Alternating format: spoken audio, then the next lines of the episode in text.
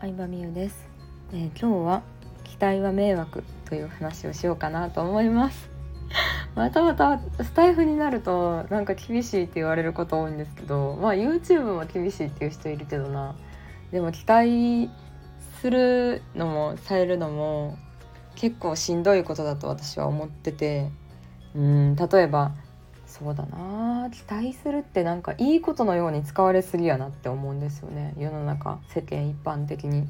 でも期待って結局その人が勝手に作り上げた理想のあなたになりなさいってことじゃないですか。それなんか人に言わんと自分がやればって結構思っちゃいますね。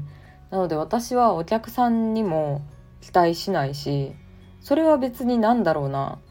うん絶望してるとかそういう意味じゃなくてその人がやりたかったら勝手にやるやろうって思ってますね。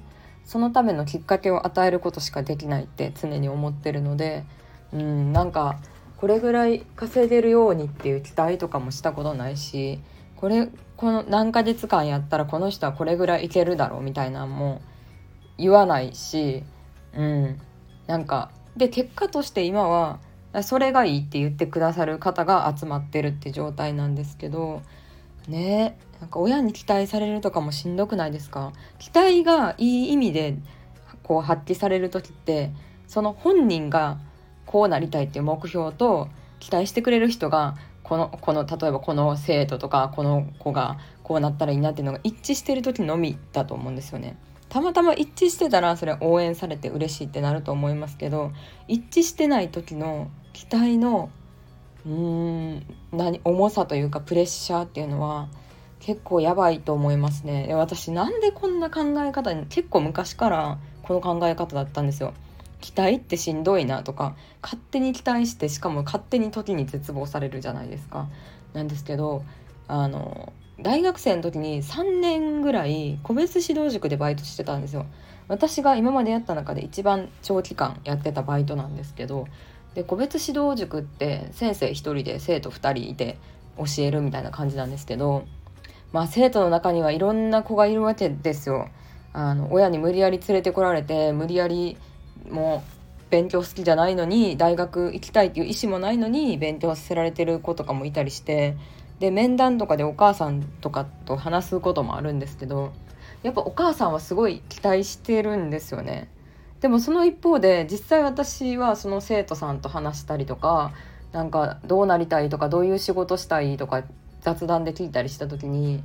もう全然もう勉強と関係なかったりとかもうそもそもなんかできひんことをやるのってしんどいじゃないですか。まあね、義務教育とかだったら難しいとこではあるんですけど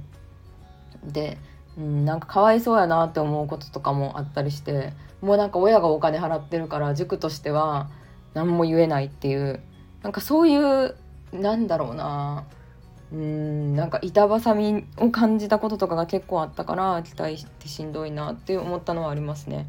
そう。でなんか子どもの教育って親がお金払ってるじゃないですか。言ったらお金払う人と教育受ける人が違うからなんかそういうビジネスもそういうビジネスで辛いなっていうのはその時にバイトながら思っちゃいましたね。うん、それやったらなんか大人の習い事の方がいいなって思いました。だって自分の意思でやりたいって決めて自分でお金払って自分でね英会話にしても料理教室にしても習ってるから、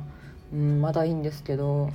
なんかそれそうですね、まあ、何の話をしたかったかというとまあねあの人にでも人に期待しないっていうのは結構ビジネスで大事なポイントというかうん。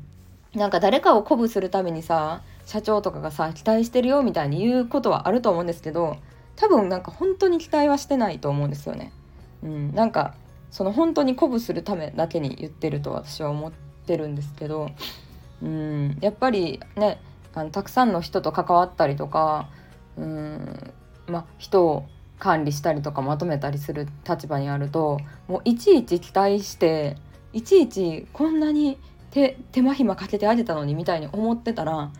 もうなんか自分の精神が持たないなってだんだん思うようになったっていうのもあるし、うん、本当になんかそういうモチベーションって大事なんじゃないかなって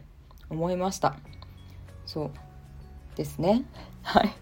まあこんな感じでいいですかね。じゃあまた明日の音声でもよろしくお願いします。バイバイ。